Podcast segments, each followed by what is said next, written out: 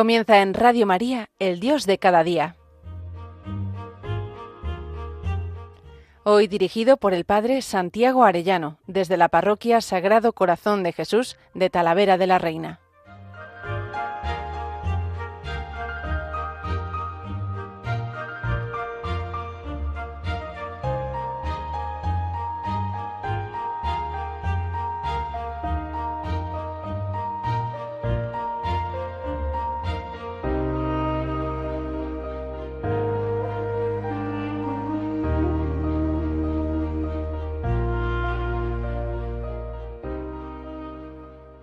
Muy queridos oyentes de Radio María, muy queridos amigos todos, qué alegría un lunes más con todos ustedes.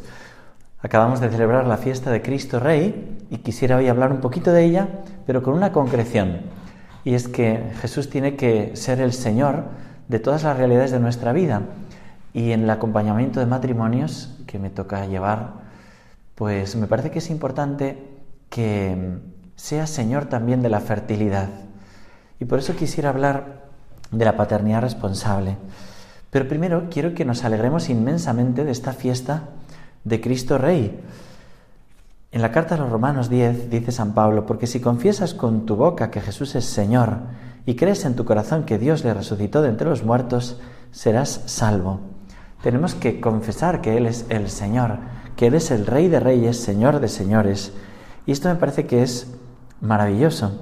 Desde el principio de la predicación de los apóstoles, ellos enseguida lo confiesan esto en Hechos 2.36. Sepa pues con certeza toda la casa de Israel que Dios ha constituido Señor y Cristo a ese Jesús a quien vosotros habéis crucificado. Señor y Cristo. Es Señor por derecho de naturaleza, lo primero. Y con esto bastaría. Fijaros que en la carta a los Efesios se nos dice, todas las cosas han sido creadas por Él y para Él, perdón, Colosenses, por Él y para Él. Es el Creador, bastaría con esto. Es Señor porque es Creador, nos mantiene en el ser y es creación continua, pero es que además nos ha rescatado de un tirano infernal que es Satanás. Hemos sido comprados a precio grande, dice primera Corintios 6 y primera Pedro, fuisteis rescatado no con oro o plata, que son cosas perecederas, sino con la sangre preciosa de Cristo, como de un cordero inmaculado y sin mancha. Él ha vencido a Satanás, ha destruido todo principado, dominación y potestad, ha vencido a la muerte. Primera Corintios 15, el último enemigo en ser destruido será la muerte. Ha vencido al pecado, es el Cordero de Dios que quita el pecado del mundo. Y nosotros sabemos que hoy en día se le está echando de todos lados. No queremos que Él sea nuestro Rey, dice Lucas 19, 19, y leíamos estos días preparando la fiesta de Cristo Rey, y ahí están nuestros gobernantes, no queriendo que sea el Rey ni de la sociedad, ni de las leyes, ni de la enseñanza, ni del matrimonio, ni de nada. Pero nosotros sí queremos que Él sea nuestro Rey. Él vino a los suyos y los suyos no le recibieron, pero nosotros sí queremos. Y sabemos que Él va a reinar, Cristo tiene que reinar hasta que haga que sus enemigos estén en el estrado de sus pies, dice San Pablo en esa primera Corintios.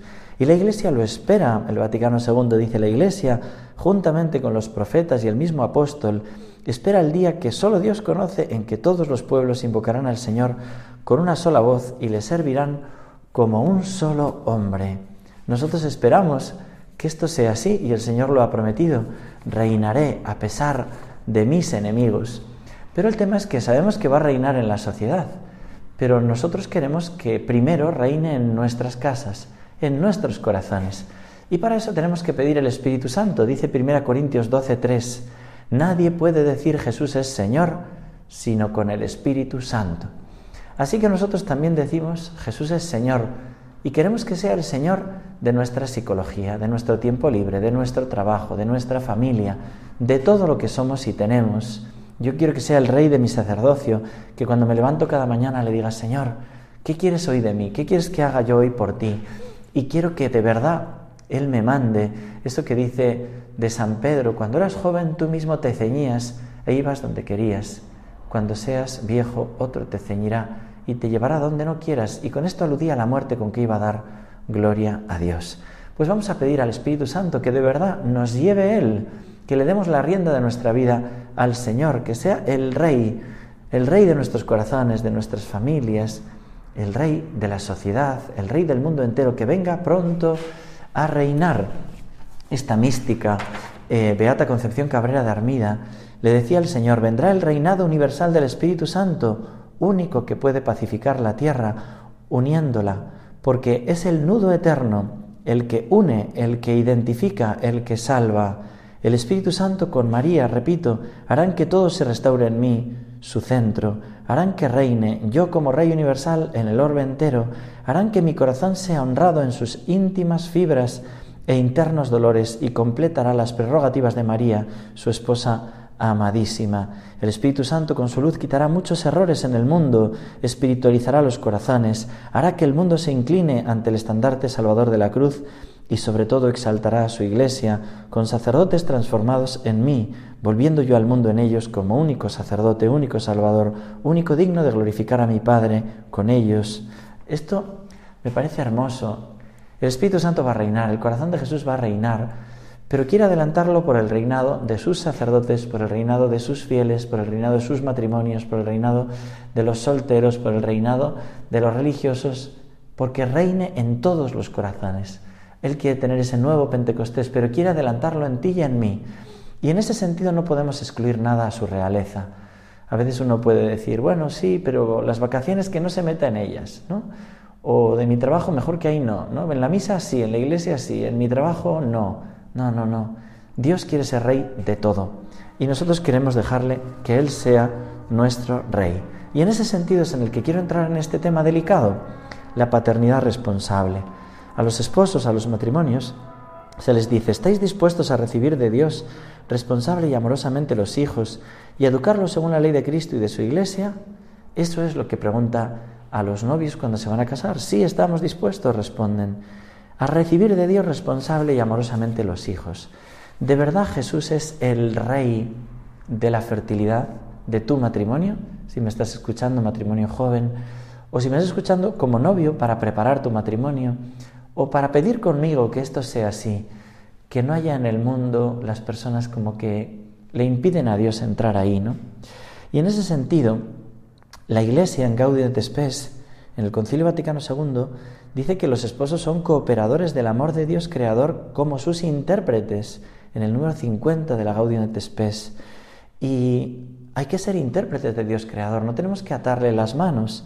Y en ese sentido, en esa misma Gaudium et Spes se habla de la ética de la decisión procreadora. ¿Debemos aumentar o no el número de hijos? ¿Cuántos hijos hemos de tener? Hay que formarse un juicio recto.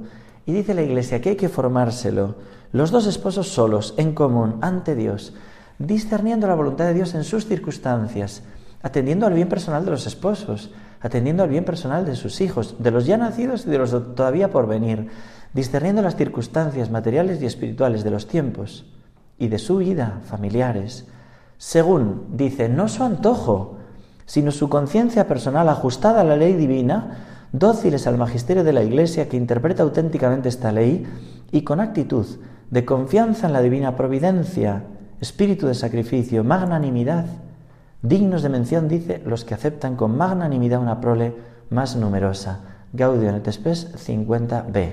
Esto es la decisión procreadora. Uno tiene que decir, ¿podemos tener un nuevo hijo? Hay que aplazar, ahora mismo no podemos, tal. Eso tienen que discernirlo solo los esposos ante Dios con estos criterios que marca la Iglesia. Nadie puede juzgar desde fuera, ni al que no tiene hijos, ni al que tiene dos, ni al que tiene diez. Nosotros, cada uno sí tiene que hacer ese examen de conciencia y en definitiva es decirle a Dios que Él sea el rey de la fertilidad, que Él nos cuidará, que Él nos llevará. Y en esto se ve mucho si de verdad el señorío lo vivimos bien, ¿no? Y luego está la ética de la decisión, perdón, de la ejecución procreadora, Gaudium et Spes 51. Y ahí nos dice la Iglesia, no puede haber contradicción real entre leyes divinas de la transmisión obligatoria de la vida y el fomento del genuino amor conyugal. No, no, pues que quiero en el matrimonio, ¿no? Quieren expresar el amor por el acto conyugal, pero a la vez no podemos tener niños. ¿Cómo se resuelve eso, no? Bueno, ya lo sabéis, que Dios ha puesto eh, en el ciclo de la mujer los tiempos de fertilidad y los tiempos de infertilidad y se puede conocer con una exactitud maravillosa el tema de los métodos naturales, cuando sí es fértil, cuando no es fértil. Y vamos a ver esa diferencia, porque yo creo que ahí está la clave. La clave está en que si tú le dejas al Señor ser Señor, le dejas em, que Él pueda, que Él pueda de verdad realizar una nueva vida. Si tú tienes miedo, si tú haces una ligadura de trompas, una vasectomía, una anticoncepción, todo eso ya no es dejarle las riendas a Dios. Y eso no quita que tú con tu razón puedas pensar y decir, ahora tenemos que distanciar por esos criterios que hemos leído. Bueno, pues, pues tenemos que buscar la manera de expresar el amor de, otro modo, ¿no? Em, y en esos periodos en que se es infértil, darnos y entregarnos, ¿no? Hay una diferencia muy grande entre esto y una anticoncepción. Y la clave está en que cuando tú te das en los tiempos eh, infértiles, tú estás respetando el ciclo natural Tú estás respetando la naturaleza, te estás dominando a ti mismo y a la vez estás dando en ese momento todo lo que eres y tienes, porque el acto conyugal es expresión del amor total, generoso. Y si tú hay algo que dices, lo excluyo esto, esto lo excluyo, el regalo no te lo doy, ¿no? Y, excluyo la, potencial fertilidad, estoy atándole las manos a Dios. Y esto es muy misterioso, pero se nota en el acompañamiento de matrimonios cuando esto se vive bien como algo sagrado, grande, o cuando esto se vive como una utilización del uno y del otro, ¿no? Entonces, eh, desde el Vaticano II ya se nos dice, la transmisión de la vida, misión que ha de llevarse a cabo de modo digno del hombre, no como una utilización, sino como un modo digno del hombre. Por tanto, la vida, desde su concepción, ha de estar salvaguardada con el máximo cuidado. Y dice, el aborto y el infanticidio son crímenes, crímenes abominables, y los usos ilícitos contra la generación también. Y a la vez nos habla, esos Gaudium et 47 y ahora en el 49, el fomento genuino del amor conyugal mediante los determinados signos, un amor que asocia lo humano y lo divino comprobado por sentimientos y actos de ternura y que impregna toda la vida, Mediante las relaciones sexuales, ese amor se expresa y se perfecciona singularmente con la acción propia del matrimonio. Son actos honestos y dignos y ejecutados de manera verdaderamente humana, significan y favorecen el don recíproco. Yo estoy convencido que es el acto más santo junto con la misa y unido a ella, porque se renueva, se renueva la alianza de Dios con su pueblo y a la vez se abre el cielo y se derraman gracias. Dice la Gaudium et Spes, los actos propios de la vida conyugal deben ser respetados con gran reverencia y hay que cultivar sinceramente la virtud de la castidad conyugal. No es lícito a los hijos de la Iglesia fundados en estos principios ir por caminos que el magisterio al explicar la ley divina reprueba sobre la regulación de la natalidad. Y ahí vino la encíclica profética Humane Vitae a dar las claves fundamentales. San Pablo VI, un profeta que luego le llovió una persecución por esto tremendo, y nos habla de esa paternidad responsable con esa norma moral Humane Vitae 10, el amor conyugal exige a los esposos una conciencia de su misión de paternidad responsable, sobre la que hoy tanto se insiste con razón y que hay que comprender exactamente. Me parece eh, maravilloso cómo habla de esa inseparabilidad del acto unitivo y procreativo. Todo acto conyugal debe por sí mismo quedar abierto a la transmisión de la vida. Humane Vitae 11. Vamos a verlo más despacio, pero primero quisiera que escuchásemos esta canción, porque me parece que el Señor está pidiendo a los esposos que vayan a Él también en este tema, sin miedos, sin cálculos egoístas y a la vez con una paternidad responsable cuando antes de tener más hijos y cuando hay que distanciar eh, un embarazo por situaciones que, que tienen que vivir los esposos. Pero Jesús nos dice así, venid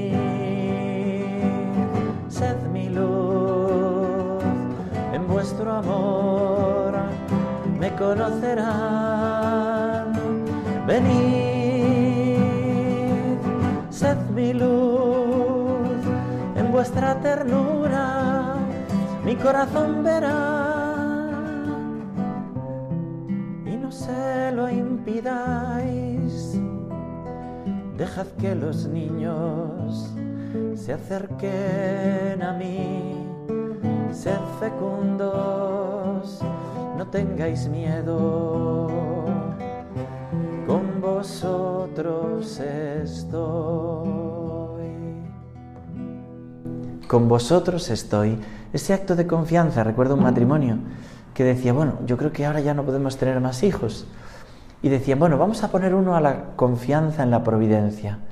Y tenían un bebé y les subían el sueldo. Qué misterioso ese. Siempre vamos como con los cálculos justos, justos. Y dices, oye, pero a lo mejor hay que darle un hijo a la providencia, ¿no? A ver, con esto no, no quiero animar a serio responsable. Cada matrimonio de discernir delante de Dios. Pero en cualquiera de los casos, una mentalidad eh, anticonceptiva genera una mentalidad anti-vida. Primero porque genera una mentalidad egoísta. Fijaros, ¿no? La mentalidad anticonceptiva genera eh, como pensar que ese proyecto es inventado por el hombre, que el criterio es la eficacia, que la relación es de dominio absoluto sobre la otra persona y sobre el cuerpo, que el modo de obrar es transeúnte, el efecto que produce la gente termina fuera de sí mismo, ¿no? Como, bueno, pues ya está un aparatito, lo que sea, ¿no? Y es como sobre el cuerpo el hombre es como el Señor, ya no le dejas al Señor ser el Señor. En cambio, con los métodos naturales, que es algo inventado por Dios en el ciclo natural de la mujer, es la adecuación a la verdad conocida por nuestro entendimiento práctico. Lleva al absoluto respeto a la verdad conocida y el modo de obrar transforma a la persona. El hombre tiene un dominio de sí mismo, de sus instintos y pasiones, desde su voluntad racional, teniendo al perfecto, tendiendo al perfecto autodominio, que es la castidad. El hombre es administrador, no dueño de su cuerpo, ¿no? Y este dominio de sí lo que hace es una donación más completa, un modo de amor en que buscas la manera de expresarlo, en la manera en que en cada momento puedes realizarlo, puedes hacerlo. ¿no? Y en este sentido, es ilícito, dice la Humane Vitae 19, el aborto y los abortivos, DIU, píldoras del día después, de doble efecto, la esterilización, ligaduras de trompas, vasectomía, no es quitarle las riendas a Dios, ¿no? Eh, las píldoras anticonceptivas, los preservativos, el onanismo, la marcha atrás, el lavado vaginal, las tabletas, todas estas cosas que dice la Humanevite y, es que es así, y además que generan de verdad una mentalidad de utilización del otro. Cuánto sufrimiento he visto por este tema y a la vez cuando se hace bien, cuánta donación verdadera, que me parece una maravilla, ¿no? Que a veces puede ser por métodos terapéuticos, decía la Humanevite 15, pues que pueda, pueda necesitarse usar algo, por supuesto no abortivo, pero anticonceptivo, aunque hay otros medios, ¿eh? pero bueno, cuando no existe otra terapia, cuando curar el mal es el efecto querido impedir la procreación es el efecto tolerado, cuando hay proporción entre el bien eh, perseguido y el mal tolerado, ¿no? No cesan de ser legítimos los actos conyugales si por causas independientes de la voluntad de los cónyuges se prevén infecundos, porque continúan ordenados a expresar y consolidar la unión, dice Humanevite 11. Y en ese sentido, ¿cuánto han avanzado los métodos naturales? ¿no? Porque ahí no se separa el significado unitivo y procreativo. Ahí estás dando todo lo que tú eres y tienes en ese momento. Me parece que las palabras del arzobispo de Denver nos pueden como aclarar bastante bien. Y me parece bonito eso, ¿no? Dejarle a Dios las riendas y a la vez, oye, con nuestra razón, ver, pues delante de Dios rezar, ¿no? Podemos tener, no podemos tener, pero por los métodos que Dios ha puesto en la naturaleza, no siendo nosotros como em, los dueños, ¿no? sino administradores, ¿no? Dejarle a Dios ser Dios también en esto, ¿no? Decía este arzobispo, ¿por qué los esposos no pueden simplemente elegir el aspecto unitivo del matrimonio y bloquear temporalmente o incluso evitar permanentemente su aspecto procreador? Dice, la respuesta es tan sencilla como el Evangelio. Cuando los esposos se entregan honestamente y del todo el uno al otro, como la naturaleza del amor conyugal implica, incluso exige este acto, debe incluir todo su ser. Y la parte más íntima y poderosa de cada persona es su fertilidad. La anticoncepción no solo niega esta fertilidad y atenta contra la procreación, sino que al hacer esto necesariamente daña también a la unidad. Es como si los esposos se dijeran, te daré todo de mí excepto mi fertilidad, aceptaré todo, tu ser excepto tu fertilidad. Este negarse inevitablemente aísla y divide a los esposos, y deshace la santa amistad que los une, tal vez no inmediata y abiertamente, pero sí de forma profunda y a largo plazo, a menudo de modo fatal para el matrimonio. ¿Cuántas rupturas por sentir esta utilización del uno del otro como objeto, como usándose el uno al otro? Y dice este arzobispo, la regulación natural de la natalidad no es anticoncepción, no hace nada para atentar contra la fertilidad, no impide que cada acto conyugal sea un acto de plena entrega y por tanto abierto a la posibilidad de nueva vida. Cuando por buenos motivos los esposos limitan sus, relaciones a los periodos naturales de infertilidad de la esposa, observan simplemente un ciclo que Dios mismo ha querido en la mujer, no lo alteran. Por tanto, viven de acuerdo con la ley del amor de Dios. Me parece que es muy importante, esta es la diferencia, dejarle a Dios ser Dios. Y dice este arzobispo, la regulación natural de la natalidad produce ciertamente numerosos y admirables beneficios. La mujer evita sustancias químicas o aparatos intrusos y mantiene su ciclo natural. El marido participa en la regulación y en su responsabilidad que este método implica. Ambos logran un grado mayor de autodominio y de respeto recíproco. Es verdad que la regulación natural de la natalidad implica sacrificios y abstinencia sexual periódica. A veces puede ser un camino difícil, pero por otra parte lo es cualquier vida cristiana seria, sea sacerdotal, consagrada, célibe o conyugal.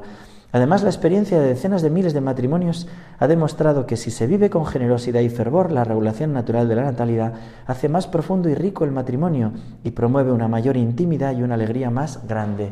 Como sacerdote que ha acompañado a muchos matrimonios, os digo que esto es así. Cuando se vive bien este tema, crece el amor. Aparte que em, la mentalidad anticonceptiva genera una mentalidad antivida, como si el bebé fuera a ser un virus que me va a meter el presunto agresor que es mi marido. Perdonar que lo diga de modo tan bruto. Pero pasa eso, ¿no? Es como que no estás con pena porque no, no, puedes tener un bebé, sino que lo estás positivamente queriendo excluir y eso hace mucho daño. No quiero terminar sin decir una cosa. Cristo Rey es misericordia. El que me escuche y esto lo haya vivido mal, o tenga una ligadura de trompas, una vasectomía, o haya vivido con anticoncepción toda su vida y ahora esté con pena de no haberle dado más hijos a Dios, que acuda a la misericordia, que Dios es misericordia, que el milagro es vivir todos estos temas bien, porque unos quizás por no haber sido generosos entregándose bien, ¿no? entregándose más al esposo, siendo generosos. Otros a lo mejor es por haberse evitado hijos egoístamente y haber hecho cosas que no hay que hacer. Pero Jesús es misericordia. Que el que me esté escuchando no sienta que esto es una condena, sino una invitación a la conversión, a pedirle al Señor misericordia. Y el que lo esté viviendo bien, que le dé gracias a Dios, que no es por nuestros méritos, sino por su bondad cuando hacemos bien estas cosas y vivimos esta castidad y esta paternidad responsable. Vamos a pedirle a nuestra Madre la Virgen que nos lo conceda, que nos conceda de verdad someternos a Cristo Rey, darle las riendas de nuestra vida, como ella, la esclava del Señor, lo hizo, que nos regale esta verdadera docilidad, dejarnos llevar por el Espíritu Santo, dejarnos llevar por Cristo Rey y viva Cristo Rey, como decían nuestros mártires, que ellos intercedan por todos nosotros para que de verdad vivamos el señorío de Cristo. Que Dios os bendiga a todos y hasta pronto si Dios quiere.